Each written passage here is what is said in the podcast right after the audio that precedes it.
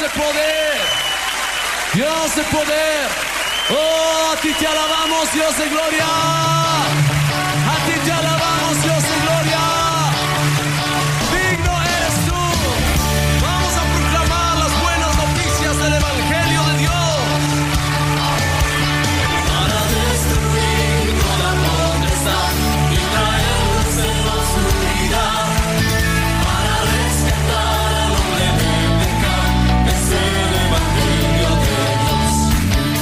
Bienvenidos a su programa Despertar Hispano.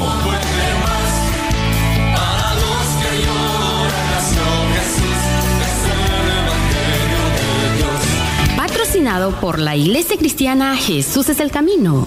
Nuestro objetivo es llevar el Evangelio del Señor Jesucristo a toda nuestra comunidad hispana y así poder traer un despertar espiritual sobre ti, querido redeyente.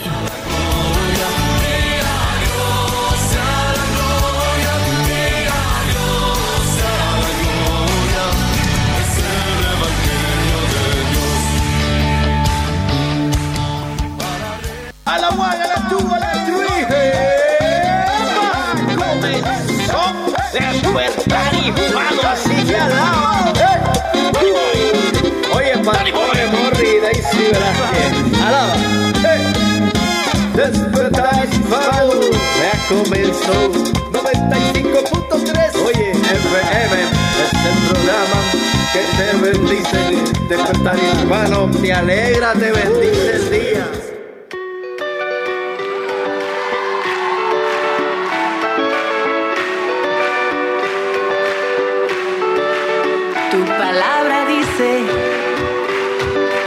Pase por el fuego no me quemaré.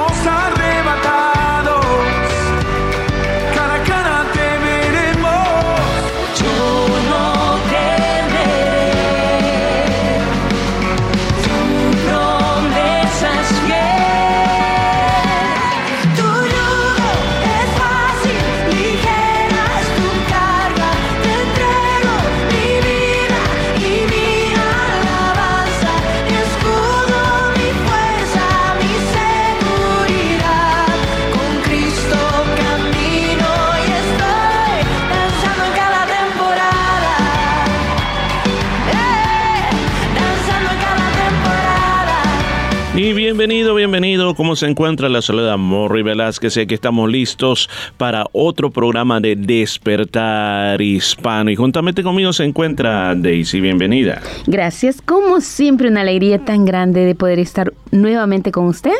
Qué oportunidad más preciosa que el Señor Jesús nos concede. Es una alegría cada día viernes que venimos acá a estar a través de las ondas radiales comunicándonos, traen- trayéndole bendición a su vida a través de todo lo que hemos preparado para usted y deseamos que cada sección que traemos sea de su completa bendición. Y recuerde que estamos aquí gracias al Señor Jesús y a la Iglesia Cristiana Jesús es el camino. Así que no duden en llamarnos ahora mismo 92 27 5953 92 27 5953 o al 04 33 370 537 04 33 370 537.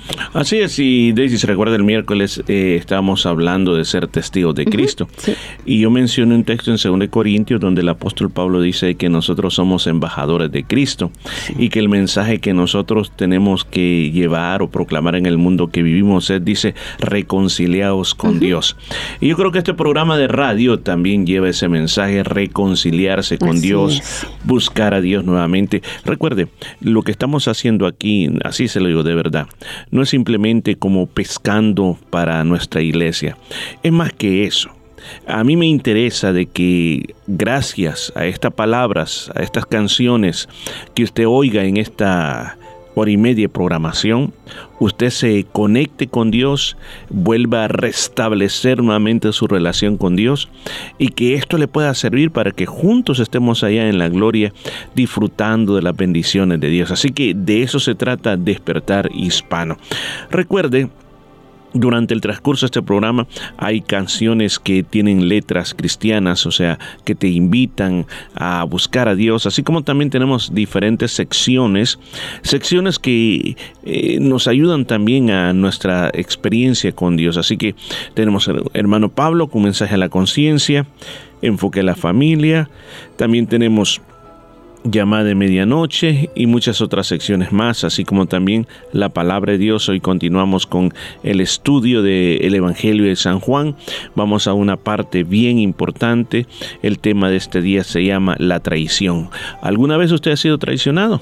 Bueno, si, si fue traicionado o no fue traicionado, pues aquí es la palabra de este día, le va a ayudar mucho a cómo nosotros enfrentarnos a cosas como esas, así como le pasó al Señor Jesús. Así que todo esto aquí en Despertar Hispano, ya se dijo el número de teléfono también donde usted puede llamar, pero Daisy, si alguien no pudo escuchar el programa, ¿dónde puede volverlo a escuchar? Eh, claro, sí, puede volver a oírlo a través de Spotify, de Anchor FM, de Google Podcast, Apple Podcast. Usted solo baja la aplicación y nos busca a través de Jesús es el camino. Ahí encontrará su programa Despertar Hispano y de años atrás muchísimo, pero muchísimos programas, eh, así como devocionales bíblicos también, el libro de los Salmos, el libro de Proverbios, predicaciones, libros y muchísimo eh, material para que usted pueda crecer mucho más en su fe. Así que no, no dude en buscar nuestras aplicaciones. Asimismo también tenemos es nuestro canal en YouTube. Usted puede buscarnos a través de, de YouTube como Jesús el Camino en Perth y ahí va a encontrar la Iglesia Cristiana Jesús el Camino en esta ciudad y encontrar pero cientos y cientos de predicaciones, eh, días de mañana de oración. Eh, tenemos muchísimo material para que usted pueda crecer en su fe. Incluso ahí está también su programa Despertar Hispano.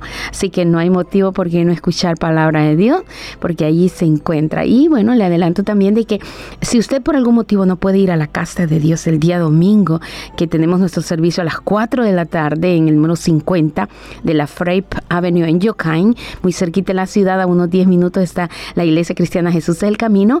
Tenemos nuestro servicio 4 de la tarde, servicio bilingüe. Si por algún motivo usted no puede venir a adorar al Señor, a cantarle, a, a escuchar palabra de Dios, puede buscarnos a, tra- a través también de nuestro canal en YouTube. Transmitimos a partir de las 5 de la tarde la palabra del Señor. Así que búsquenos como Jesús el Camino en Perth y ahí vamos a estar en directo desde la iglesia en servicio en línea a las 5 de la tarde. Así que gracias por estar con nosotros y bueno, para nosotros es de gran bendición estar con usted también. Así es bueno, así que comenzamos este día y desde ya pues bienvenido a esa programación y a disfrutarla de donde quiera que usted nos esté escuchando. Mm -hmm.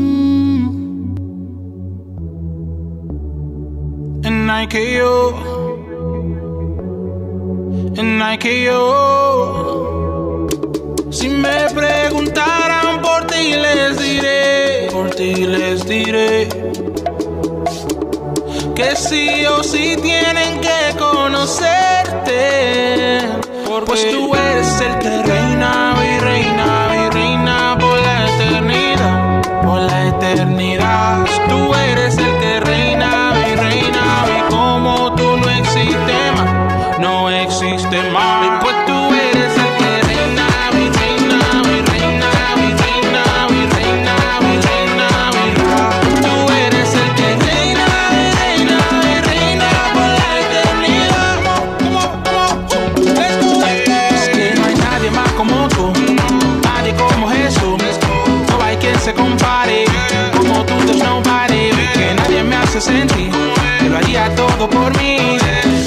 se compare, como tú there's nobody. Sé que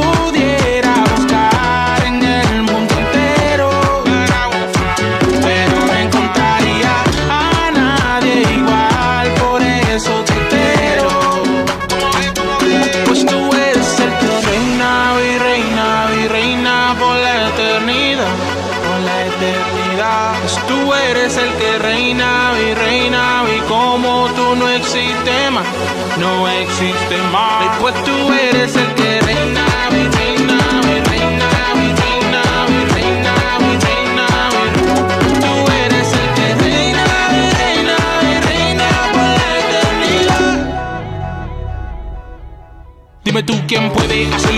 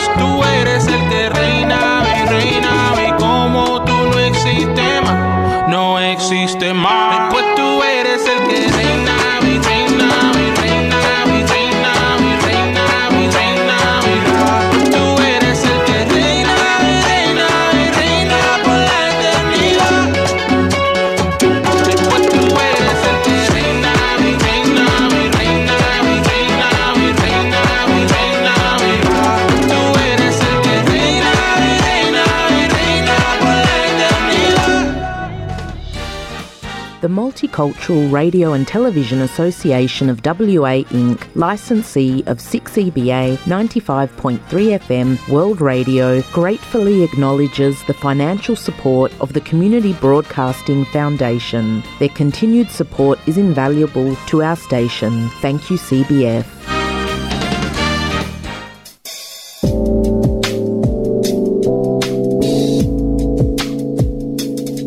Está escuchando Despertar Hispano en el 95.3 FM, llevándole vida a su corazón. Qué mala racha estamos pasando, ¿verdad? Peor que eso. Ay, ay, claro, claro, por favor, pase. ¿Cómo está? Roberto y yo ahora queríamos hablar con usted. Sí, por supuesto, pasen, por favor. Están en su casa. ¿Qué tal, Roberto? ¿Cómo estás? tal? ¿Cómo te va? Bienvenidos. Gracias. Ernesto. Perdón la facha, ¿eh? estaba a punto de bañarme, ¿verdad? Sí, claro, no, Pero no, no te preocupes. Están en tu casa. Les ofrezco un cafecito, ¿verdad? No, no, en realidad solamente veníamos a regalarles este libro. Qué amables. Qué detalle, muchas gracias. Sí, no se hubieran molestado, Exacto. ¿verdad? Mire, La lectura de ese libro cambió mi vida. Yo antes era un borracho, mujeriego. Es verdad, fue un tiempo muy difícil para nosotros. Estuvimos a punto de divorciarnos, hasta que una vez alguien nos compartió de Jesucristo como lo que es. Como el Rey de Reyes y el Señor de Señores. No como una figura religiosa en la cruz. sino como un Salvador amoroso, que dio su vida para reconciliarnos con Dios. Recibimos a Jesús en nuestro corazón. Y todo comenzó a cambiar a partir de ese momento. Jesucristo rompió las cadenas de alcoholismo y de sexo con que me tenía encadenado Satanás. Yo les aseguro que si se acercan a Jesucristo y le permiten reinar en sus vidas y lo sientan en el trono de su hogar, Él los bendice. La verdad estamos viviendo una etapa muy difícil. Y todo es mi culpa. Por el maldito vicio de la droga. Pero Jesús te quiere liberar, Ernesto. Quiere abrir esa prisión en la que te metió Satanás. Permitan que Jesús restaure sus vidas, que restaure su matrimonio. ¿Quieren recibirlo en su corazón?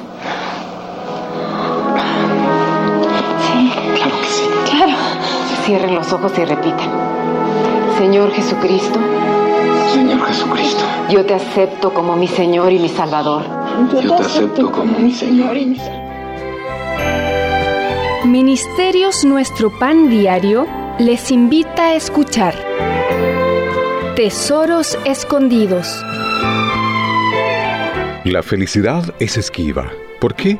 En gran medida porque lo que tendemos a perseguir no suple las necesidades más profundas de nuestro corazón.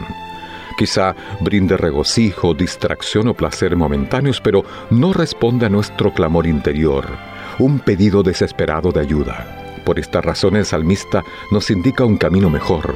Bienaventurado aquel cuyo ayudador es el Dios de Jacob, cuya esperanza está en el Señor su Dios. ¿Puede servirte? Sí, si estás buscando la felicidad que está en el Señor, solo cuando nos encomendamos a Dios y a su cuidado, podemos hallar la felicidad que buscamos. Tesoros Escondidos.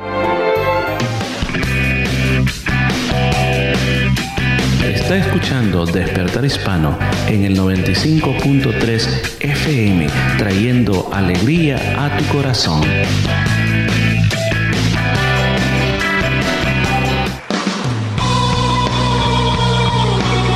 Y gracias, gracias, gracias por estar con nosotros aquí en Despertar Hispano. Hoy en la mañana leí un versículo bíblico eh, que el apóstol Pablo le escribe a Tito. Y en ese versículo bíblico me recuerdo que le decía el apóstol Pablo a Tito, de, le hablaba de algo bien importante, me llamó la atención esa frase, la esperanza de la vida eterna. Y quizás eh, por un momento cuando pensamos en, en, la eternidad, quizás a veces decimos, bueno, pero eso está todavía muy lejos. Yo todavía tengo tiempo para, para vivir, estoy muy joven, ¿para qué voy a pensar en la eternidad? Es que el punto es este, el punto es de que nuestra vida actual, lo que nosotros estamos experimentando o viviendo, dijo Salomón, el gran rey Salomón, de que nuestra vida es como vanidad de vanidades. O sea, cuando la palabra vanidad se ocupó, eh, en realidad, en lo que quiso decir en su raíz original esa palabra, es como un hálito, es como un humo. Es como algo que usted lo mire y después no lo mira. Es como, por ejemplo, cuando usted está haciendo frío y, y usted habla y sale ese, ese humo de su boca. Eh, cuando usted viene a ver ya no existe, desaparece. Entonces, la vida realmente es así. La Biblia lo llamó también, es como la hierba, la hierba del campo que está en la mañana y después ya en la tarde no está. Entonces, cuando la Biblia habla de, que tan pronto la vida se nos va de la mano, que tan pronto nos damos cuenta de que hasta hace poco éramos unos niños y ahora estamos ya en nuestra parte adulta, otros están ya en, en su parte ya eh, anciana, entonces se da cuenta que el mundo, todo lo que está en esta tierra ha pasado tan rápido. Entonces, eh, la verdad las cosas aún más, que no tenemos que simplemente pensar en cuántos años tengo yo, sino que nuestra terminación de la vida muchas veces no generalmente está eh, en el punto de decir voy a morir de anciano. Uno nunca sabe lo que Dios tiene determinado para nosotros. Entonces, hay niños que mueren, hay jóvenes que mueren. Si usted ha visitado los cementerios y va leyendo las lápidas, usted se da cuenta de que hay gente que ha llegado muy anciana y murió.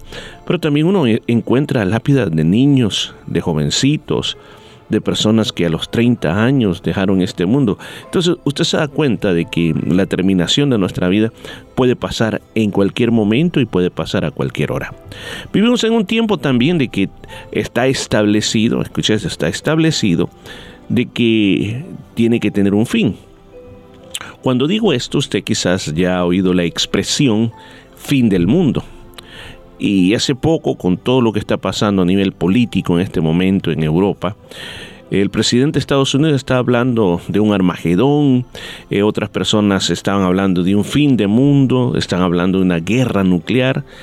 Yo sé que esas cosas preocupan, preocupan porque uno dice, wow, o sea, viene el fin del mundo y dicen, si eso llega a pasar, dice, todo dejará de existir. Es cierto, pero mire, yo quiero decir algo bien, pero bien importante. Pase lo que pase, suceda lo que suceda, todavía no es el fin. El fin del mundo, bíblicamente hablando, así como le digo, bíblicamente hablando, se va a dar hasta el final. ¿Qué quiere decir el final? Según la profecía bíblica, el Señor tiene que comenzar a tratar con este mundo, la iglesia se tiene que ir de esta tierra, tiene que venir la gran tribulación, tiene que darse la segunda venida de Cristo, tiene que darse el reino milenial de Cristo. Después del reino milenial de Cristo, que Satanás, que ha sido eh, echado en el calabozo después de mil años, va a salir y se va a rebelar contra Dios, entonces ahí sí que va a haber una destrucción final. Ahí sí que el Señor dice la palabra de Dios que destruirá a Satanás y a todos los que le siguieron. Y ahí el Señor sí va a crear cielos nuevos y tierra nueva. Además de eso, ahí se habla el gran juicio del trono blanco. El gran juicio del trono blanco. Y después que eso se da, que son juzgados todas las personas que han hecho lo malo desde la época de Caín hasta ese momento. Entonces, cuando todas esas personas reciben su merecido, entonces vienen los cielos nuevos y la tierra nueva. Ahí es el punto del fin del mundo. No todavía. Hay muchas cosas que tienen que pasar, pero sí hay cosas que se va, nos vamos a enfrentar a las tribulaciones, nos vamos a enfrentar a las guerras, a las hambrunas, tal como el Señor lo predijo en San Mateo 24. Pero ¿qué tiene que ver todo esto con el tema que estoy hablando? Estoy hablando para que usted se dé cuenta de que estamos viviendo en una época que las cosas no las podemos decir, inclusive no podemos estar seguros del día de mañana, sino que solo tenemos lo que está hoy frente a nosotros y lo que estamos viendo hoy. Por eso el apóstol Pablo le decía a Timoteo que pusiera sus ojos en la esperanza de la vida eterna. Porque las cosas de este mundo pasan, nuestra juventud pasa, nuestra niñez pasa. Los momentos que nosotros estamos en la productividad más grande y produciendo cosas grandes, todo, todo va pasando. La energía que tenemos, todo va pasando. Y ante todas esas cosas, yo creo que también tenemos que ver y mirar hacia la eternidad. ¿Qué es lo que nos está esperando? ¿Qué es lo que la Biblia dice? Porque por ahí tenemos que comenzar. La Biblia es la palabra de Dios. La Biblia es un libro que es la verdad absoluta. Y como verdad absoluta nos dice, nos habla, nos cuenta de que hay una eternidad.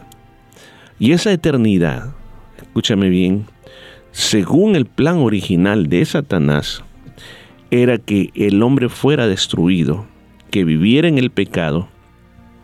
Así el Dios justo, el Dios justo, pues aplicaría toda su justicia al pecador. Y entonces los seres humanos no tendríamos ninguna esperanza de nada. Pero ¿cuál es la esperanza de vida eterna? Que Dios amó al mundo. ¿Y qué hizo? Mandó a su Hijo, su Hijo Jesucristo, para que viniera en este mundo y trajera un mensaje de esperanza. Y todo aquel que en Él cree, dice, así dice San Juan 3:16, no se pierda, mas tenga vida eterna. Esa es la esperanza gloriosa, la vida eterna. Y eso es algo en lo cual yo te invito a que por un momento nos detengamos y pensemos en esa vida eterna. Por ejemplo, aquí tengo juntamente a Daisy conmigo. Y yo no sé cuántas veces Daisy usted ha pensado en la vida eterna, en lo que nos espera Claro. más allá. Mm, es tan precioso pensar en eso porque eh, yo creo que el pensar en la vida eterna nos hace quitar nuestra mirada un poco de lo que estamos viendo acá. Eh, creemos que esto lo es todo y, y que aquí es, es donde vamos a pasar por siempre. Pero la palabra del Señor nos dice que esto solamente es pasajero, es como una sombra, una, un sueño, esta vida. Y como siempre decimos, es como que nosotros vamos de holiday a otro país y no vamos a quedarnos, sino que vamos de paseo a estar por un tiempito allá, aunque nos guste muy lindo, todo muy hermoso, pero nada comparable con nuestro país, eh, porque es, donde nosotros vivimos. Así también el Señor tiene algo preparado para nosotros que dice que ojo no vio, ni oído oyó, ni ha llegado a corazón de hombre. Son las cosas que Dios ha preparado para los que le aman, para los que desean estar con nuestro Dios, que es mucho mejor que pasar la eternidad en un lugar de tormento, porque nosotros nos aferramos a la palabra del Señor, creemos que es real, que el Señor son palabras de nuestro Dios, del- de nuestro Señor Jesucristo, que nos advirtió, nos dejó este testamento, para que nosotros querramos eh, cambiar de actitud, de vida, de entregar nuestro corazón al Señor Jesús y pasar la eternidad con Él. Y, y yo creo que es lo más importante, pensar que esto no lo es todo, sino que es por un tiempo, aunque viviésemos acá 200 años, que bueno, ahora en estos días nadie ha vivido 200 años en, en estos días, pero eh, no es nada comparado con la eternidad. Por siempre estaremos con nuestro Dios, disfrutando de las maravillas que Él ha preparado para nos- nosotros. Así es, sí, también tengo que agregar por el otro lado esa esperanza gloriosa de vida eterna, pero también hay condenación eterna. Así es, no sí. puedo pasar de largo. Ya le hablé que hay una esperanza de vida eterna. Vivir con Dios por siempre en un lugar muy, pero muy hermoso. Pero también la Biblia dice que hay una condenación eterna. Sí. Hay un lugar que se llama el lago de fuego para Satanás y sus ángeles que fue creado originalmente. Y a todos aquellos que siguen su voluntad, la voluntad de Satanás. ¿Qué es lo que determina a dónde vamos a pasar nuestra eternidad? El Señor dijo claramente en el Evangelio de San Juan, que es algo que estamos predicando aquí, que todo aquel que recibe al Hijo, o sea Jesús, tiene la vida eterna. Y el que rechaza al Hijo tiene la condenación eterna. Entonces, si usted recibe al Hijo, usted va a disfrutar de todas estas cosas. Y si usted rechaza al Hijo, pues existe ese peligro, que su eternidad sea un lugar de tormento. ¿Quién tiene la llave? ¿Quién hace la diferencia? No las iglesias. Atención con esto. Nosotros no vendemos los boletos para ir al cielo, sino que todo está en este punto. Déjeme aclarar esto. Si yo como iglesia le digo, venga a la iglesia y usted va a ser salvo, eso sería incorrecto. Yo tendría que decirle, venga Jesús y usted va a ser salvo. Así Cuando es. uno ha entendido que Jesús es Salvador, cuando uno ha entendido que gracias a Él yo tengo la esperanza, entonces también yo amo la iglesia del Señor. Entonces yo quiero congregarme, entonces yo quiero aprender, entonces yo quiero estar con mis hermanos y juntos estar esperando esa esperanza gloriosa de esa eternidad con el Señor. Así es, sí, yo creo que lo más importante en este momento es que tú examines tu, cora- tu corazón y, y digas, bueno, hay un lugar, un, un lugar que solo lo puede llenar nuestro Dios. Nadie más, ni las riquezas, ni, ni el amor de este mundo, ni ninguna cosa, ni tu familia, ni tu trabajo, ni las diversiones, nadie lo puede llenar, sino solo el amor de nuestro Señor Jesucristo, que tú reconozcas ese sacrificio que fue hecho en la cruz del Calvario. Esa muerte del Señor no quedó en vano, sino que es por esa muerte nosotros tenemos entrada ahora libre a clamar a nuestro Dios, adorarle a Él y tenemos la vida eterna. Pasar con nuestro Dios por siempre, eh, una felicidad incomparable. Y si aquí vemos que hay momentos de felicidad y tan que no quisiéramos que terminara, imagínense cómo, cómo va a ser estar con nuestro Dios por siempre, disfrutando toda, toda esa grandeza que el Señor tiene para nosotros, para los que le amamos, para los que tratamos de seguir su camino, eh, tratar de seguir sus enseñanzas, no a perfección, porque mientras estemos en este cuerpo siempre vamos a seguir pecando, siempre, pero abogado tenemos para con nuestro Dios a Jesucristo, nuestro divino Salvador que vino a dar su vida por nosotros. Así que es muy sencillo, muy fácil, solamente está en que tú abras tu corazón. Nadie más lo puede hacer por ti porque esta es una decisión personal. El Señor no quiere nada a la fuerza ni por obligación, sino que tú decidas entregarle tu vida a Él y decir de aquí en adelante yo doy un- una vuelta de, de ¿cuántos grados, amor? Son 180, no Sí, 300, no. no, no 360, No porque vuelve a 180. quedar en el mismo lugar. Sí, sí, Si una no- vuelta de 360 es un círculo completo.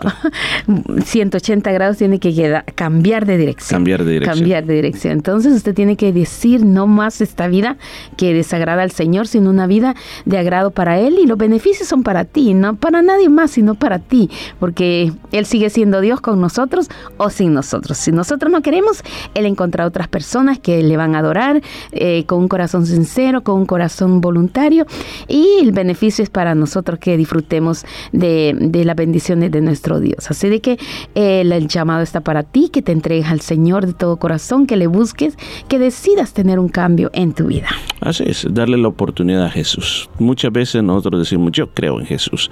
Y eso es todo lo que, todo lo que se necesita. Yo solamente creo, y eso es lo más importante, yo no necesito nada más. Yo quiero quizás aclarar, ¿qué es creer en Jesús? La palabra creer en el lenguaje de la Biblia también se puede decir tener fe. Entonces, si tú dices, yo tengo fe en Jesús, es lo mismo decir que yo creo en Jesús. Ahora, tener fe en algo significa que yo me dejo guiar por eso que yo creo y eso determina mis normas de conductas, mi forma de pensar, mi forma de sentir, mi forma de actuar, porque yo tengo fe en eso. Entonces, si nosotros podemos tener, no confundamos, un concepto tradicional de Jesús y que yo sé que es importante cuando lo necesito, pero no todo el tiempo. Entonces, creer en Jesús es cambiar toda mi vida y seguir lo que Él dice y someterme a lo que Él dice y ser guiado por lo que Él dice. Entonces eso es lo que usted necesita. Creer en Jesús no es aceptar una nueva religión, sino que simplemente significa comenzar de nuevo o nacer de nuevo. A eso te invitamos hoy este día, que tengas esa oportunidad y que hoy sea el tiempo que eso suceda. Me gustaría hacer una oración por usted ahí donde usted se encuentra. Ahí donde usted está, si usted está en su casa, le invito a que cierre sus ojos. Si va manejando, pues simplemente haga esta oración conmigo. Señor que estás en los cielos. Este día reconozco la importancia de tener esa esperanza de vida eterna. Gracias a que tú moriste en la cruz por mí y me limpiaste todo mi pecado, limpiaste toda mi maldad. Ahora yo puedo hacer uso de esa esperanza de vida eterna. Señor, yo te rindo mi vida, te rindo mi corazón, te rindo mi alma. Tómame, hazme tuyo. Yo quiero vivir de este día en adelante para ti. En el nombre de Jesús lo pedimos. Amén.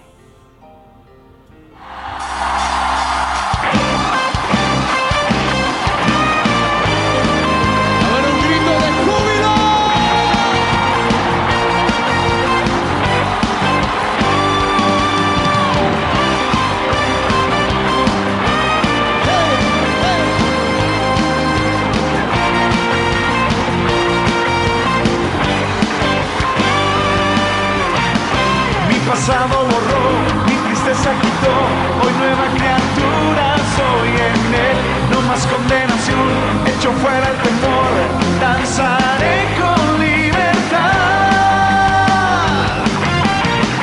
Mi pasado borró, mi tristeza quitó, hoy nueva criatura soy en él, no más condenación, hecho fuera el temor, danzaré con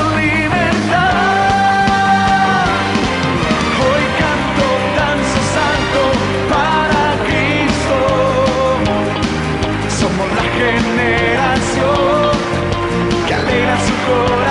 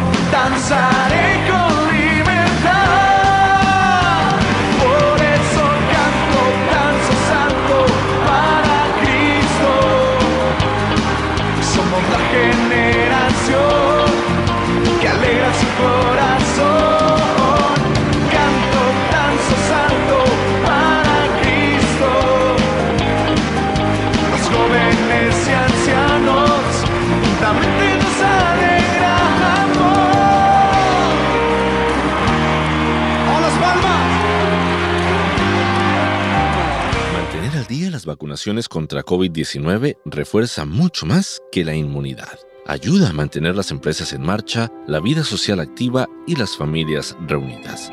Averigua cómo reservar turno para tu refuerzo en australia.gov.au o llama al 1-800-020-080. Selecciona la opción 8 para conseguir un intérprete gratuito. Autorizado por el Gobierno de Australia, Canberra. Sponsoring 6EBA FM.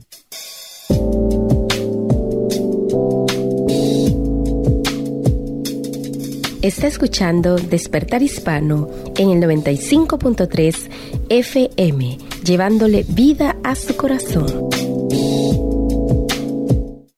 Hace poco, como a las 3 de la mañana, estaba con mi hijo de 6 meses que había despertado, así es que prendí la televisión para entretenerme un rato. Pero estaba un hombre hablando Usted diciendo... puede ser libre de toda preocupación financiera. Al seguir mi plan, usted descubrirá verdadera libertad financiera y nunca más tendrá que La preocuparse. verdad no sé qué era lo que este hombre vendía, pero yo no iba a caer en tal carnada porque yo ya tengo libertad financiera.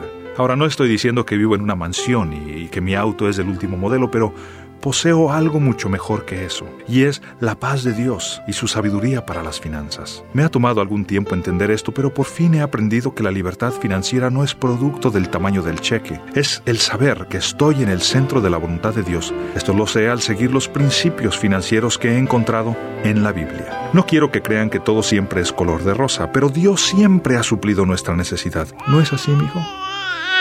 Este fue un mensaje de conceptos financieros para enfoque a la familia.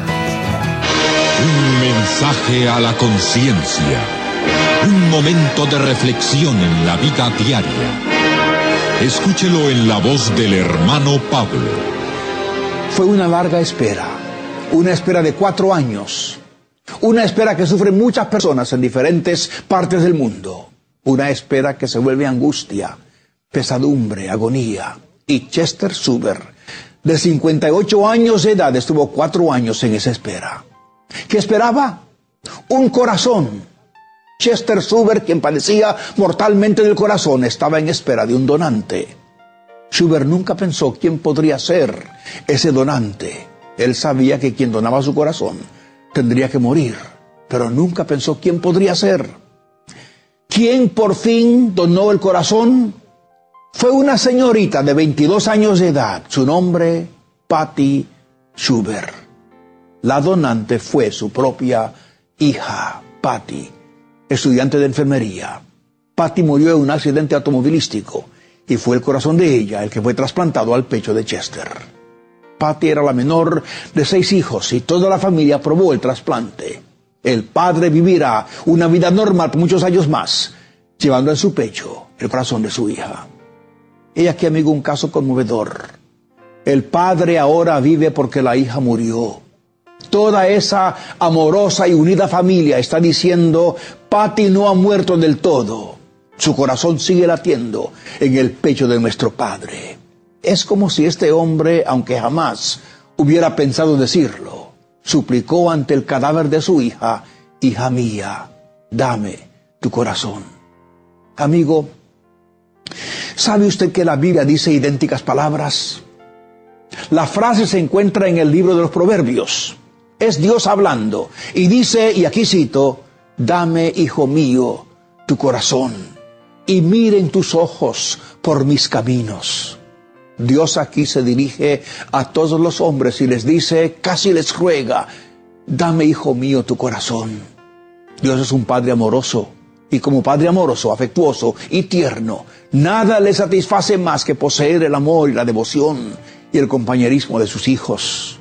La frase lo dice todo. Dame, hijo mío, tu corazón. Dios no es un ser insensible de corazón de piedra que solo desea condenar y castigar. Dios es amor. Y como amor que es, Él busca a quien le ame. Es por eso que como clamor profun- profundo y penetrante de su corazón, Él grita a todos los hombres, hijo mío, dame hoy tu corazón. Cuando nos sometemos al señorío de Cristo Jesús, es como si estuviéramos dándole nuestro corazón. Ese amigo es el primer paso hacia una vida nueva, una vida de amor, de paz, de justicia. Dele su corazón a Cristo. Él le dará a usted el suyo y usted sabrá lo que es paz verdadera. Dele amigo hoy su corazón. Él le dará el suyo y dos almas, el de Cristo Jesús y el suyo, se unirán en uno para que su vida sea placentera y además tenga asegurada la vida eterna. Si desea este mensaje por escrito, puede escribirnos a la Asociación Hermano Pablo, Box 100, Costa Mesa, California 92628 y pedirnos.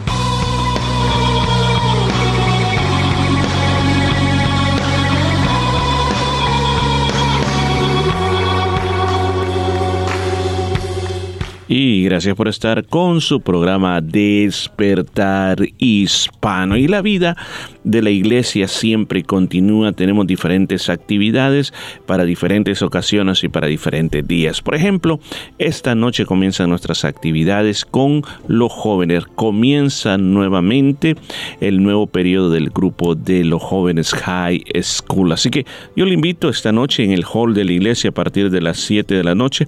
Da inicio el grupo de jóvenes. Si usted tiene hijos en esa edad de la escuela secundaria, pues yo le invito a que los traiga, tráigalos y, y usted verá que qué lindo es ese convivio que tienen de una manera sana. Eh, hay palabra de Dios para ellos también, se ora también. Personalmente eh, con mi esposa estuvimos en la clausura del término pasado, muy hermoso ver a todos los jóvenes ahí juntos, es algo tan precioso. Así que le invitamos, ¿dónde queda la iglesia número 50 de la Frape Avenue en Yokain? Así que usted va a ser más que bienvenidos esta noche al grupo de los jóvenes. Así que también, Daisy, cuéntenos para el día domingo qué Claro, sucede. ajá. El día domingo tenemos una fiesta, una celebración, una alegría muy grande, saber que vamos a la casa del Señor a disfrutar las bendiciones de nuestro Dios que hemos tenido durante toda la semana, agradecerle, a cantarle, a adorarle a Él, a escuchar hermosa palabra de Dios y también, bueno, los niños tienen su escuela dominical, comienzan su escuela dominical, los jovencitos sus clases. Es muy hermoso saber cómo Dios nos habla a través de su palabra, llegar a tener comunión también unos con otros, a, vernos, ya que en- durante la semana quizás no, no- nos, hem- nos hemos visto con, muchos hermanos, con muchas personas, así que es para nosotros una alegría, para nosotros invitarle a usted que sea parte de esta celebración, sea parte de la gran familia de Dios. Así que recuerde la, la dirección de la Iglesia Cristiana Jesús del Camino, es el número 50 Frape Avenue en Yokain. Número 50 Frape Avenue en Yokain. Usted será más que bienvenido este día domingo a las 4 de la tarde. No dude en llamarnos si necesita transporte, si necesita alguna ayuda. Llámenos y le estaremos, bueno, dando nuestro apoyo o nuestra ayuda. Y bueno, usted también será de gran bendición tenerlo en la casa de Dios. Recuerde, domingo 4 de la tarde en el número 50 Frape Avenue en Yokain. Si por algún motivo no puede asistir a la casa de Dios, le invitamos para que nos busque en nuestro canal en YouTube. Estamos transmitiendo en vivo, en línea, a través de, de- de nuestro canal, buscándonos como Jesús el Camino en Perth. Y ahí va a encontrar la iglesia Jes- Jesús es el Camino. El servicio es a partir de las 5 de la tarde. Tenemos solamente la transmisión de la palabra de Dios. Se está transmitiendo la palabra del Señor a partir de las 5 de la tarde. Ahí mismo encontrará gran variedad de predicaciones, estudios bíblicos, días y mañanas de oración y mucho más en nuestro canal en YouTube. Suscríbase para que le llegue aviso de las nuevas, eh, los nuevos videos que tendremos para usted. Así que esto es el día domingo, 4 de la tarde, en número 50, Frape Avenue en Yokain. Y durante la semana también la iglesia tiene un culto muy importante, una reunión preciosa. Yo siempre digo esto, tres cosas, tres cosas que todo creyente necesita. La primera de ellas es la oración. Necesitamos orar. La segunda, necesitamos adorar al Señor en espíritu y verdad. Y la tercera, necesitamos estudiar la palabra de Dios. Tres cosas que te pueden hacer muy, pero muy fuerte. Gracias a Dios tenemos la oportunidad de poder reunirnos durante la semana y lo hacemos miércoles a las 7 y 30 de la noche. Es un tiempo muy hermoso. Tenemos un tiempo de adoración al Señor, cantamos alegremente, adoramos al Señor y luego nos dedicamos a un tiempo a perseverar en la oración. Oramos por las necesidades de la iglesia, por las necesidades locales y luego viene el estudio bíblico. En este momento en la iglesia se está estudiando el libro de los hechos, el principio, la historia de la iglesia cristiana. Es algo muy precioso esta última semana, eh, este último miércoles estuvimos estudiando sobre el poder que Dios nos ha dado para ser testigos de Él. Tenemos que ser testigos del Señor. Así que todo eso pasa los miércoles a las 7 y 30 de la noche. Le esperamos, venga, esté con nosotros. Recuerde, recuerde, por si alguna razón usted no puede estar presente los miércoles, pero también quiere estudiar la Biblia, quiere aprender a ser un buen discípulo de Cristo, pues usted puede escuchar todas las enseñanzas del libro de los hechos. En este momento llevamos ya seis enseñanzas. Todavía estamos en el capítulo 1 versículo 8. Por ahí vamos, hemos avanzado del 1 al 8. Así de que eh, ahí están disponibles en YouTube, usted puede volverlos a escuchar. Aún más también están disponibles a través de nuestros eh, podcasts como Anchor FM, como Spotify. Usted puede volverlos a escuchar aún más. Usted puede tenerlos por escrito también. Si usted eh, ve los videos en YouTube, va a ver que en la descripción, en la descripción del video, hay un pequeño link o enlace haciéndole clic a eso, eh, se le va a abrir el estudio por escrito que usted lo puede imprimir o bajar a su computadora. Es algo muy precioso que yo creo que a todos nos va a bendecir aprender estas cosas que están en la palabra de Dios. Así que recuerde, este es todos los días miércoles a las 7 y 30. Así también le invitamos a hacer uso de nuestros recursos. Tenemos nuestro website que es www.jesuseselcamino.com .com.au. Así como también tenemos todos nuestros podcasts, audios que usted puede escuchar de las predicaciones de la iglesia, enseñanzas de la iglesia, devocionales también. Yo le recomiendo mucho tengo un devocional sobre lo que es el libro de los salmos. Eh, por más de dos años grabamos estos devocionales, son de 10 a 15 minutos. Usted puede ir por todo el libro de los Salmos, desde el 1 hasta el 150. Todos los días usted puede estar viendo uno de esos salmos o oyendo esas enseñanzas del libro de los Salmos, verso por verso. Así como también el libro de Proverbios. El libro de Proverbios también está disponible. Hay, hasta este momento, no se ha terminado todavía, hay 200 episodios. Miren, 200 episodios solo sobre el libro de Proverbios. Hermano, amigo que me esté oyendo, tome tiempo y usted verá cómo va a ser bendecido por eso. Así como otras cosas, otros estudios más que sé que le van a bendecir, porque hay diferentes versiones de la Biblia. ¿Cuál es la mejor versión de la Biblia que uno puede usar? Todo eso está contenido dentro de nuestros podcasts, ya sea en Anchor FM, en Spotify, Google Podcasts. Búsquenos bajo Iglesia Jesús el Camino en Perth. Va a ser una alegría saber que usted está en contacto con nosotros. Así que sigamos disfrutando de Despertar Hispano. Gracias por estar con nosotros este día.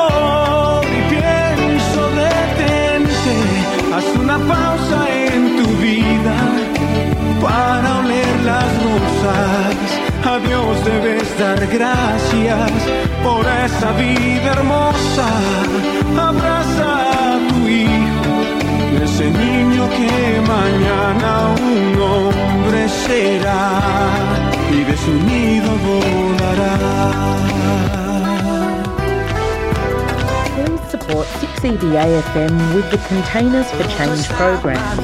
Simply use our scheme ID C10361000 or participant name 6EBA FM World Radio when you drop off your containers. Please support the Containers for Change program. For more information, contact us. Te seguiré por la eternidad. En tu gracia caminaré. En libertad siempre viviré. Si en ti,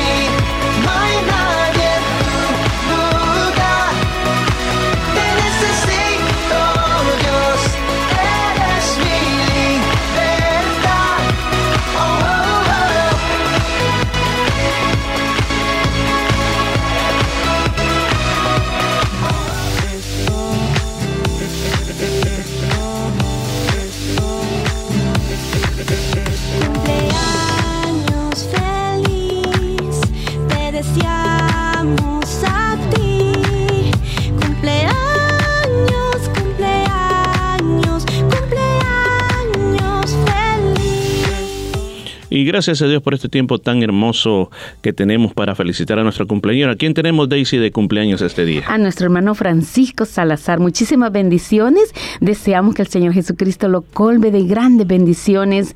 Eh, toda la alegría de nuestro Dios esté en su vida, en su familia. Le damos gracias al Señor por la vida de nuestro hermano Francisco y deseamos que los años venideros sean siempre llenos de su presencia, que nuestro Dios le guarde, le proteja, le ayude en todo momento y que sobre todo la sabiduría y lo alto esté en la vida de nuestro hermano Francisco Salazar y le dedicamos las hermosas palabras que están en la tercera carta de San Juan. Versículo 2 dice así, amado, yo deseo que tú seas prosperado en todas las cosas y que tengas salud así como prospera tu alma. Muchísimas felicidades, hermano Francisco, y a todos nuestros queridos cumpleañeros también. Así es, nos unimos a ese saludo para todos los cumpleaños y especialmente a nuestro hermano Francisco Salazar. Que el Señor lo bendiga muchísimo. Lo más importante, sobre todo, que el Señor le dé sabiduría sobre sabiduría y que le guarde con mucha salud. Vamos a hacer una oración por todos nuestros cumpleaños amantes. Señor, en esta hora queremos aprovechar este momento y levantar una oración en favor de todos aquellos que tú les has dado un año más de vida. Gracias, gracias porque tú eres el dador de la vida, porque tú eres el que les ha concedido tener este año más. Suplicamos que derrames ricas bendiciones, sabiduría sobre todo, mucha sabiduría a su vida, Señor, y pido que les des mucha salud. Todo eso lo hemos pedido en el nombre de Jesucristo. Amén y amén. Ama tu comunidad. Ora por tu comunidad. Bendice tus gobernantes todos los días. Bendice a los, científicos. Bendice a los que salen a trabajar cada día. Me ha encantado en medio de la pandemia ver personas que en algunas ciudades, cuando vienen los enfermeros y los doctores y regresan a las casas, salen a los balcones y les aplauden. Aplaude a tus héroes. Ora por los gobernantes. Intercede por la ciudad. No te subtraigas de la realidad. Somos parte de una comunidad. Sirve a la comunidad. Sé voluntario. Organízate con tus vecinos, con tus amigos, para ayudar al que menos tiene. Ama tu ciudad. No seas parte de los que critican, de los que murmuran, de los que serruchan el piso. Sé de la gente que suma. Sé de la gente que aporta. Sé de la gente que hace que los milagros pasen en la ciudad. ¿Sabes por qué? Porque cuando a la ciudad le va bien, a ti te va bien. Cuando a nuestro gobierno le va bien, a ti te va bien. Cuando a nuestros científicos le va bien, a todos nos va bien. Tenemos que entender en medio de la crisis hay que involucrarse en la ciudad y ser parte de la respuesta. No esperes que el gobierno te resuelva las cosas. Sé tú un constructor de soluciones para otros en la ciudad. Sé tú uno que ayuda al que necesita. Sé tú uno que extiende la mano. Comparte lo que tienes. La solución de cualquier crisis no puede depender de alguien más. Lo que Dios está diciendo es, cuando tú bendices la ciudad, bendices tu casa y bendices tu vida. Venga conmigo ahora a Jeremías 29:11. Punto número 2. Porque yo sé muy bien los planes que tengo para ustedes. Nota bien. Porque yo sé muy bien. Dios no está improvisando. No estamos aquí porque algo se le salió de las manos a Dios. No, no, no, no. Escúchalo. Porque yo sé muy bien los planes que tengo para ustedes. Afirma el Señor. Subráyelo, métalo en su corazón. Levante los ojos al cielo y dígalo. Gracias porque tú conoces todo y tienes planes en medio de esto que no comprendo, que no sé cuánto dura, que no sé cómo saldré. Pero yo sé que aunque yo no sepa, tú sí sabes. Porque mi vida no depende de lo que yo sepa o de las circunstancias que me rodean. Depende del Dios en el que he confiado. Porque yo sé muy bien los planes que tengo para ustedes. Afirma el Señor. Observa los planes que tiene para ti. Planes de bienestar y no de calamidad. A fin de darles un futuro y una esperanza. ¡Wow!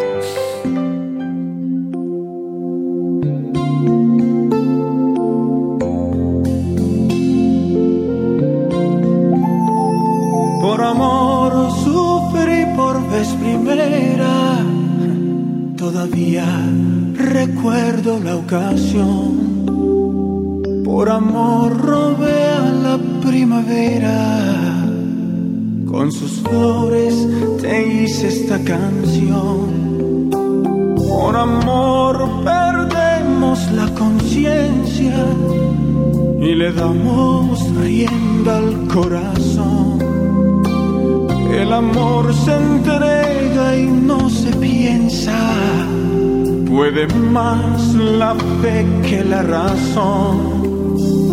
Mas si vives solo y abatido, deberías pensar que los cuerpos pasan por la vida, pero el alma es inmortal.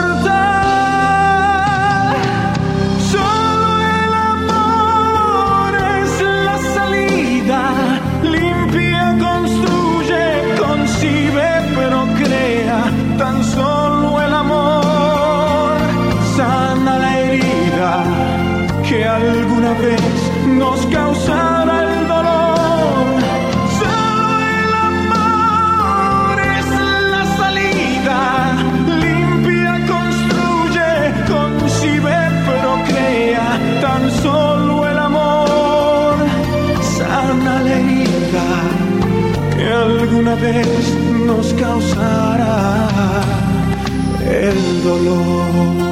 Qué bueno es el Señor y queremos aprovechar este momento para felicitar. Tenemos unos matrimonios que están de aniversario y quiero ocupar este espacio para darles eh, una gran felicitación porque la verdad es que son un ejemplo muy grande para nuestra sociedad, para la iglesia también, de que ustedes pueden continuar juntos, puedan seguirse amándose y puedan seguir adelante en ese pacto que un día hicieron con Dios de amarse a pesar de cualquier cosa, como se dice en las horas de la boda, en riqueza, en pobreza, en salud, en enfermedad.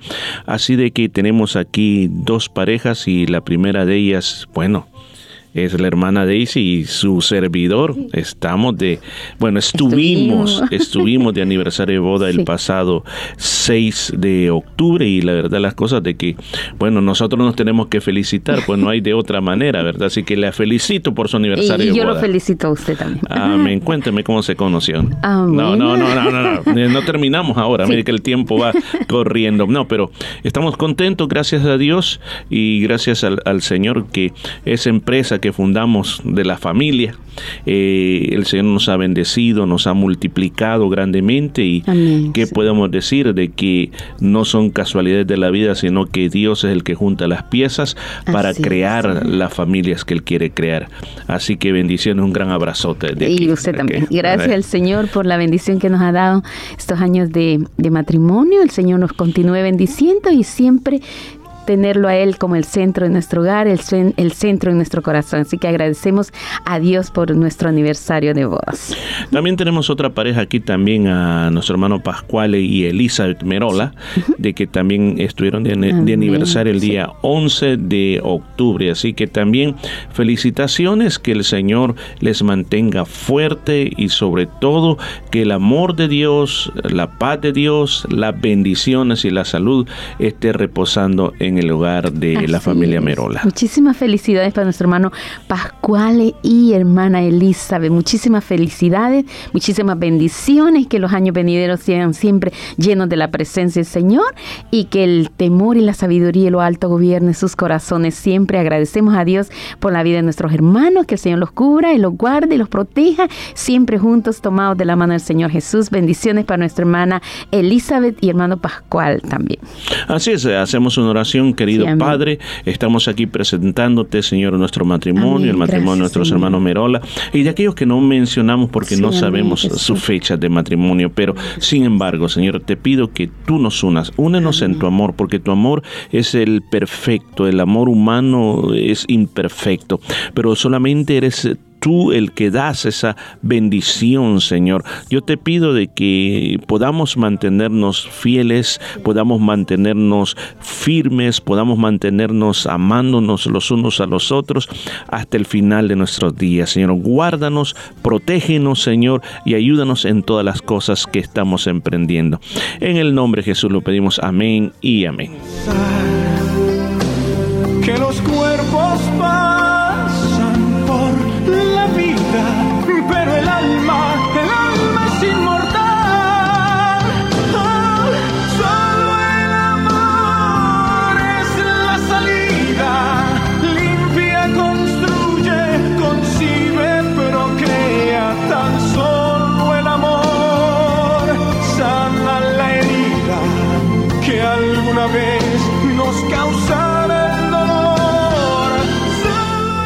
Entonces Jesús, muy angustiado, exclamó, Les digo la verdad. Uno de ustedes va a traicionarme. Los discípulos se miraron unos a otros sin saber a cuál se refería Jesús. El discípulo a quien Jesús amaba estaba sentado a la mesa a su lado. Simón Pedro le hizo señas para que le preguntara a quién se refería. Entonces ese discípulo se inclinó hacia Jesús y le preguntó, Señor, ¿quién es? Es aquel a quien le doy el pan que mojo en el plato. Y después de mojar el pan, se lo dio a Judas, el hijo de Simón Iscariote. Cuando Judas comió el pan, Satanás entró en él.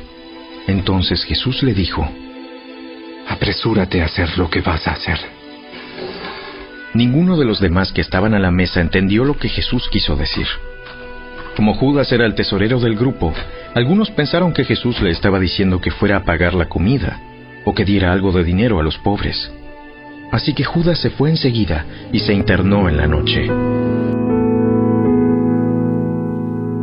Y gracias a Dios por este tiempo tan hermoso que estamos teniendo aquí en su programa Despertar Hispano. Estamos llegando a esta parte final de esta programación y no nos queremos ir sin antes considerar la palabra de Dios. Hemos venido hablando del Evangelio de San Juan. ¿Por qué razón? Porque creo de que una de las cosas que no tenemos que perder la perspectiva de lo que es el cristianismo es cuando uno va y mira lo que originalmente fue dicho, lo que originalmente fue creído, porque con el transcurso del tiempo muchas veces pueden haber muchas diferentes opiniones, pueden haber muchas cosas que se le quieran agregar y quitar, y entonces eh, en realidad el Evangelio se va a transformar en una serie de cosas que se han mixtado con el transcurso de los tiempos. Así que por esa razón, para contestar a aquellas personas que quieren investigar sobre lo que es el cristianismo y también para fortalecer la fe de todos aquellos que creemos que Jesús es el Hijo de Dios, pues estamos investigando qué pasó, de qué se trata, cómo comenzó eh, el Evangelio, o sea, cómo fue el mensaje original de Cristo. Así que hoy nos encontramos en el capítulo 3 del Evangelio de San Juan y el Señor ya terminó de explicar por qué razón había hecho eso, ese acto de humildad tan grande que era lavarle los pies a los discípulos. Pero ahora viene una parte bien dura, una parte bien tremenda. Recuerde que esta era la última noche que el Señor estaba sobre esta tierra, la última noche. Al día siguiente Él ya estaría en una tumba. Él ya habría sido crucificado, ya su cuerpo estaría ya reposando en una tumba. Pero gloria a Dios porque la palabra dice que el Señor no se quedó en la tumba, sino que resucitó con poder y ahora está vivo. Este día yo quiero hablar de algo que sé que va a tocar tu corazón. Y quiero hablar de lo que es traición.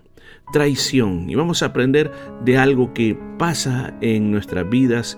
Puede estar pasándote ahora mismo que alguien te traicionó, que alguien te hizo algo. Pues aprendamos de lo que le pasó al Señor Jesús. Entonces, habiendo escuchado lo que dice la palabra de Dios, preciosa narración, eh, nos encontramos ubicados en el versículo número 21 del capítulo 13 del Evangelio de San Juan. Y la palabra de Dios eh, nos está diciendo que después que Jesús había terminado de explicarle a los discípulos cuál era la enseñanza que, que él quería dejar a través de haberle lavado los pies, él les, les abre su corazón. Les abre su corazón porque el Señor estaba muy triste. La Biblia dice que su espíritu estaba tan conmovido. Y lo dijo de lo más profundo del corazón porque le dijo, uno de ustedes me va a traicionar. Estaba hablando solo de los 12. Ahí no habían 13, 14, ni los 70, ni los 120. No. Estaban sus 12 discípulos, sus amigos íntimos, que por tres años y medio habían andado recorriendo todo Israel y otras ciudades. Habían comido juntos, habían reído juntos, habían visto milagros juntos, habían recibido enseñanza. Esos hombres eran la esperanza para la fundación de la iglesia. Pero qué terrible era ahora que entre ellos había un traidor. El Señor lo venía diciendo de- desde anteriormente, pero hoy se lo dice oficialmente. Le dice, aquí hay un traidor. Y el Señor le dolía mucho, le dolía mucho de que esa persona, ese traidor, eh, no se hubiese arrepentido. Y esta sería su última oportunidad para que cambiara, para que se arrepintiera. Entonces, imagínense, qué gran choque para los discípulos. En ese momento los discípulos, dice el versículo 22, se miraban unos a otros se miraban unos a otros dudando de quién hablaba. O sea, eh, ¿qué, qué es lo que está pasando aquí? Quizás preguntaron. Y uno de los discípulos al cual Jesús amaba, ¿quién es este?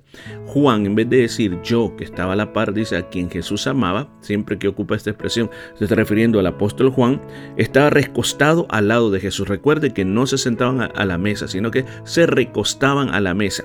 Entonces él estaba recostado al lado de Jesús.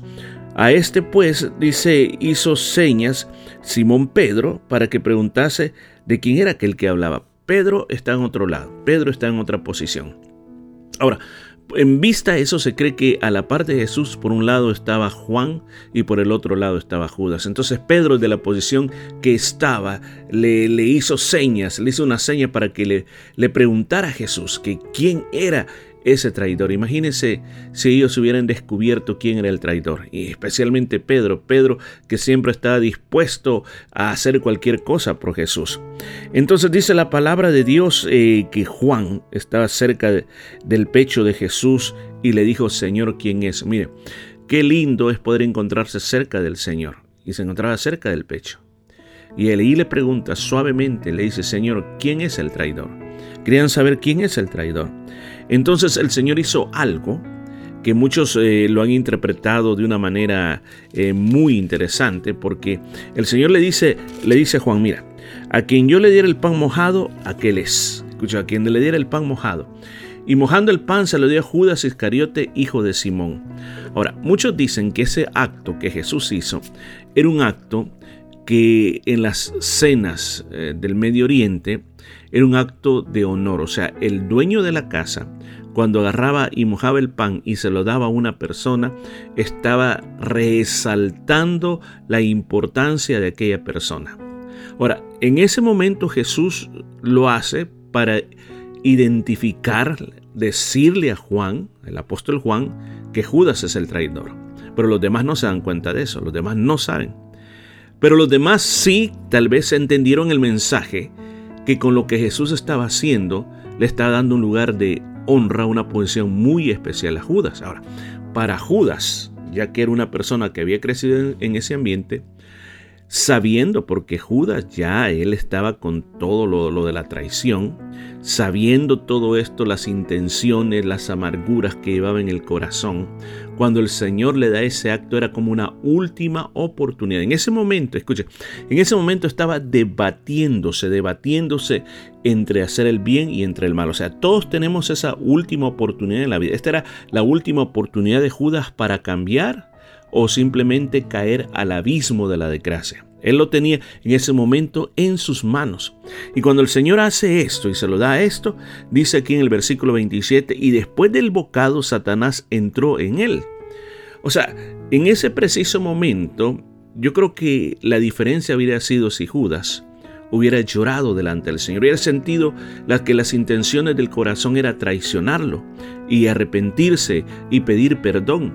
Pero en ese momento no lo hizo así, sino que simplemente tomó el bocado de pan y aquí dice que entró Satanás en él. O sea, eh, ¿qué es lo que quiere decir exactamente esta palabra? Lo que quiere decir es que Satanás, el mismo diablo, aquí es el mismo diablo, no era un demonio, era el mismo diablo, andaba buscando manera de poder entrar en, Judas. Perdón. ¿Qué quiere decir esto? Satanás no tiene autoridad de entrar a la hora que quiera a la vida de una persona si no le es permitido por el Señor. Aquí al Judas tener esa última oportunidad, no arrepentirse, simplemente recibió la autorización del Señor para entrar, entrar en Judas. Y al entrar en Judas, inmediatamente su forma, en ese momento toda su forma de ser se transformó porque él había estado todo este tiempo, a pesar de la amargura que era en el corazón, a pesar que él no estuviera de acuerdo con lo que Jesús hacía, a pesar que era lo que era, pero había una cobertura sobre él. Pero en esa última oportunidad que él la desechó, dándole ese pan el Señor, no se arrepintió, él sabía lo que estaba haciendo, él sabía lo que Jesús le estaba mostrando, le estaba mostrando gracia, estaba mostrando misericordia y él le había lavado los pies, a pesar de eso no quiso. Y como no quiso, entonces vino ahora este problema. Satanás entró y ahora que Satanás iba a entrar, lo iba a destruir completamente, lo iba a llevar al suicidio, que como lo vamos a ver posteriormente. Y Jesús le dice, lo que vas a hacer, hazlo más pronto. O sea, como dice, apúrate. O sea, eso que tienes ahí en tu corazón, eso que lo has estado pensando, eso que has estado diciendo, bueno, hazlo. Ya que, has escogido ese camino, hazlo. No, no, te tardes. Es el momento. Ve y hazlo. Los demás, dice ahí, no se dieron cuenta porque el Señor le dijo eso. O sea, que a este momento solo Juan el apóstol sabía que Judas era el traidor. Los demás no se imaginaban. Y los demás, dice aquí la palabra de Dios, que los que están en la mesa simplemente entendieron porque Judas era el tesorero, porque Judas tenía el dinero, que lo que el Señor le, le, había dicho a Judas era la orden de que fuera a comprar algo para la fiesta de la Pascua, o que como era la costumbre en aquella época se repartiese limosnas entre las personas pobres. Eso pensaron ellos. Nunca se imaginaron de que este hombre salía para ir a traicionar a Jesús, para ir a verse con los oficiales del templo, para recibir el dinero, para concertar un tiempo, para llegar y entregar a Jesús. Dice, cuando él pues hubo tomado el bocado, dice, luego salió y ya era de noche. O sea, comió y al oír las palabras de Jesús, él supo Jesús sabía las intenciones de su corazón, sabía qué es lo que iba a hacer, él lo supo inmediatamente. Entonces, en ese momento, dice aquí la palabra de Dios, que él salió de ese lugar. La última vez que vio a Jesús en esta tierra. La última vez que él estuvo en comunión de aquellos que serían los fundadores de la iglesia, los que llevarían la palabra de Dios a todo el mundo. Fue la última vez. Y él sale de ese lugar y aquí dice y era de noche. Muchos han interpretado que esa palabra era de noche tiene un doble significado. ¿Y cuál es el doble significado? En primer lugar, de que literalmente era de noche. O sea, era de noche. O sea, recuerde, estaban en la noche. Pero otros lo han interpretado que tienen un significado espiritual también. Que lo que también quiere decir que era de noche es que Judas estaba en tinieblas espirituales y que a partir de ese momento le venía algo muy grande sobre él. ¿Por qué razón? Porque iba a traicionar a Jesús. Pero dije al principio, no perdamos de vista cuál es el tema central de esta porción, y es la traición. Nosotros hemos sido muchas veces expuestas a personas que nosotros confiamos con todo nuestro corazón, pero sin embargo llegó un momento cuando más necesitábamos de estas personas que nos traicionaron. Puede haber sido un amigo, puede haber sido una relación matrimonial que hubo una traición y todo se rompió. Puede haber sido de parte de un hijo, de parte de un jefe de trabajo, de un compañero de trabajo, y eso que pasó te dolió mucho. Pero si tú, tú, tú te puedes dar cuenta, hasta el mismo Jesús fue traicionado. Y aquellos que quieren imitar a Jesús, pues por consecuencia van a experimentar lo que es la traición. El ser traicionado es parte de lo que es la experiencia humana.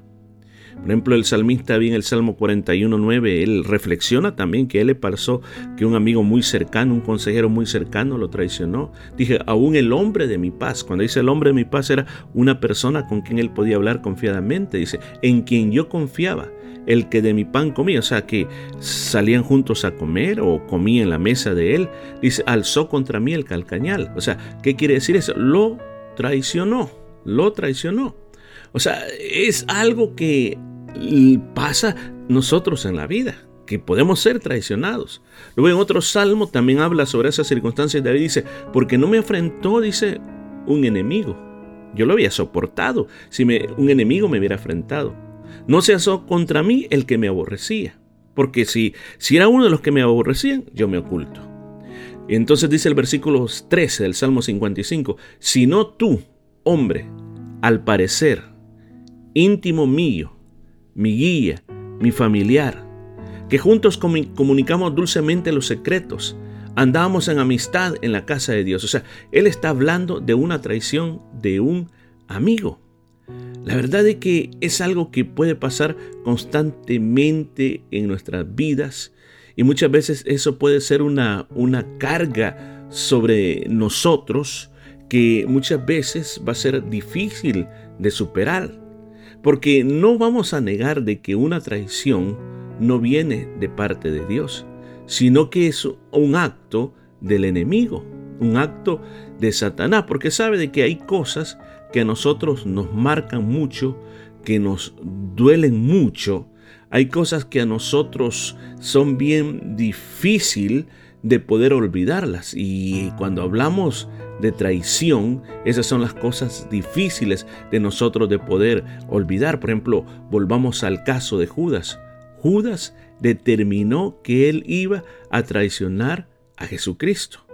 Cuando él llega donde los sacerdotes, eso lo cuenta Mateo, que le dice, ¿qué me quieren dar? Y yo se lo voy a entrar. Como que él era el dueño de Jesús. ¿Qué me quieren dar? Y yo se lo voy a entregar. Y lo vendió por 30 piezas de plata, que era el precio de un, de un esclavo. Ahora, lo tremendo de eso es que Jesús todo el tiempo, él sabía. Él sabía quién era el personaje que lo iba a traicionar. O sea, no lo ignoraba. El evangelista Lucas dice que también él dijo cuando estaban en la mesa, dijo, he aquí la mano del que me entrega está conmigo a la mesa. Y la traición de Jesús, mire qué tremendo es esto, qué irónico es esto. Que cuando llegó el, y lo vamos a leer más adelante, cuando llegó el momento de la traición, fue traicionado por un beso. Porque, ¿Por qué un beso? Porque para la costumbre judía, el beso era un símbolo de amistad. Beso en el cuello era un símbolo de que era una persona muy cercana. Y la manera, escuchen, la manera como él le dijo a los guardias del templo que iban a identificar quién era Jesús, porque claro, eh, muchos creen que era oscuro y no se miraba.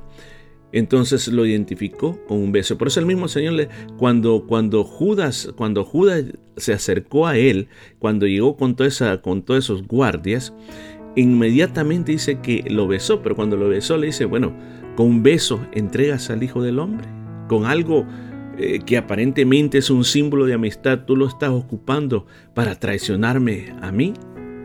La verdad las cosas de que el mismo Señor advirtió, advirtió de que en estos últimos tiempos las traiciones iban a estar muy comunes.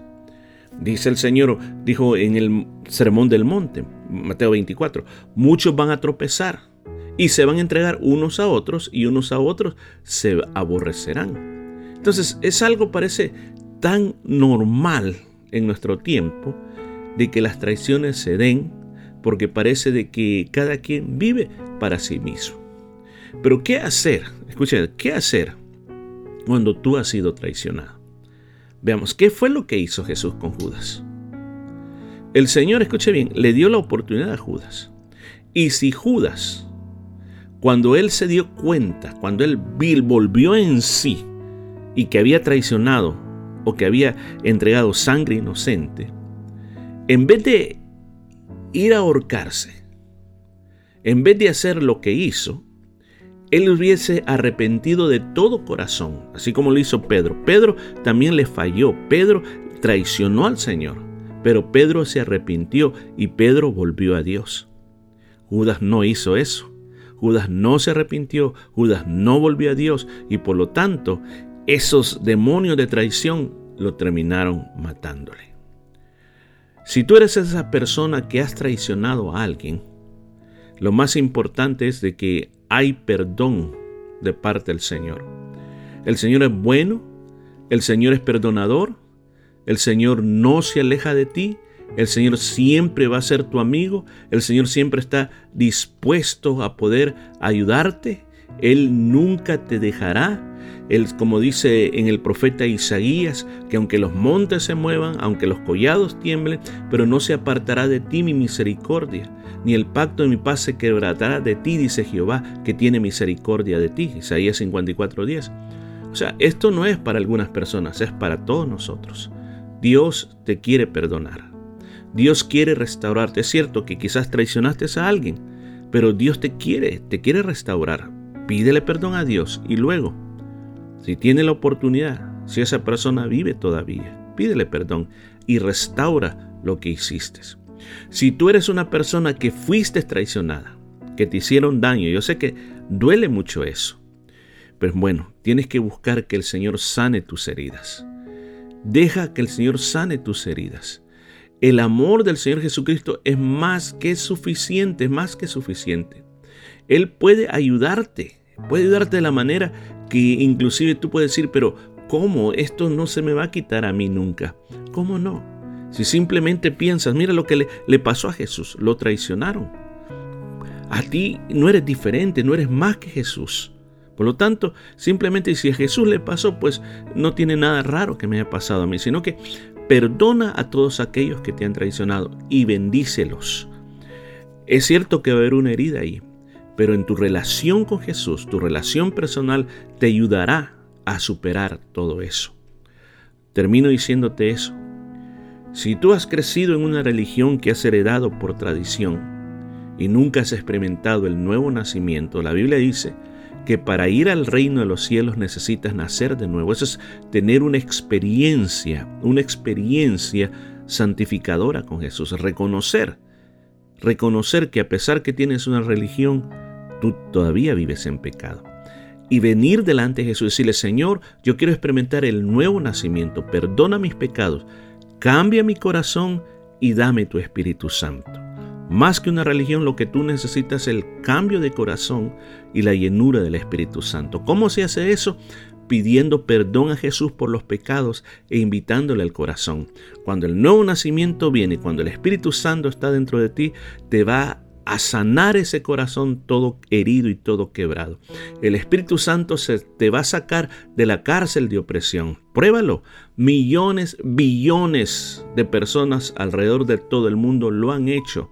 Y eso da resultado y ahora pueden vivir en paz y tienen esa tranquilidad que muchos años antes nunca la habían experimentado.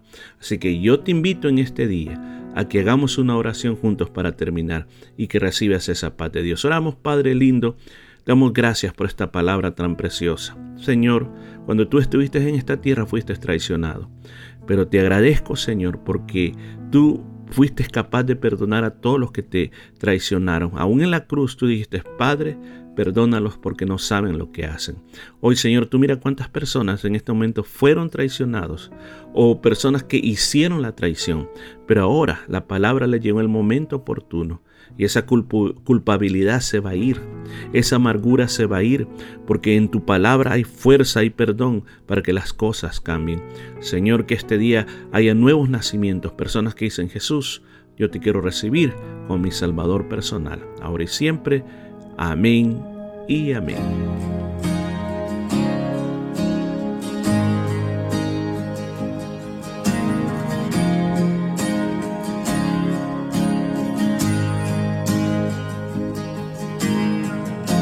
Nuestros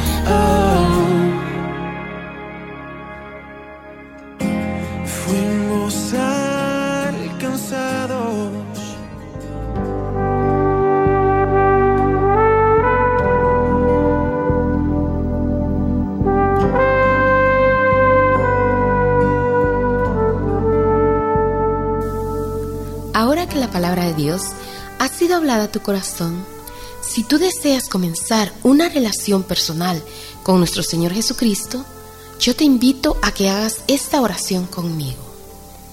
Señor Jesús, reconozco que soy un pecador y que tienes el poder para limpiarme de todo pecado.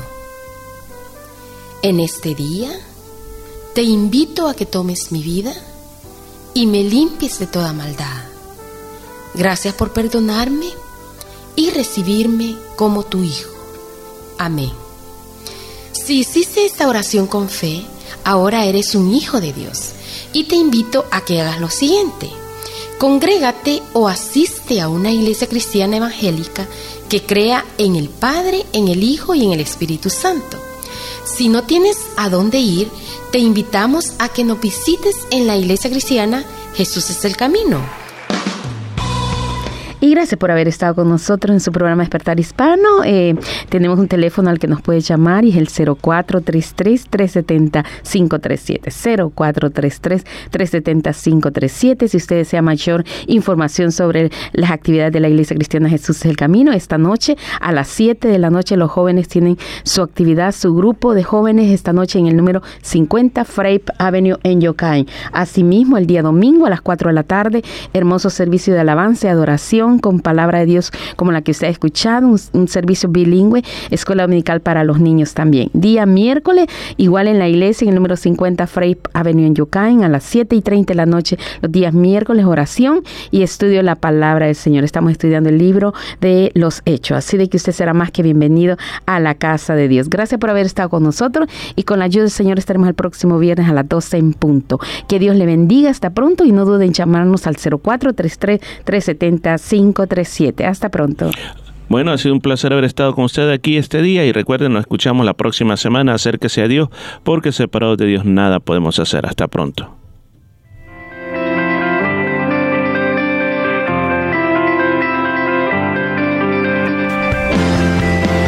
La Iglesia Cristiana Jesús es el Camino presentó su programa Despertar Hispano. Gracias por su sintonía y recuerde que Dios quiere traer un despertar espiritual en su vida. Hasta la próxima semana.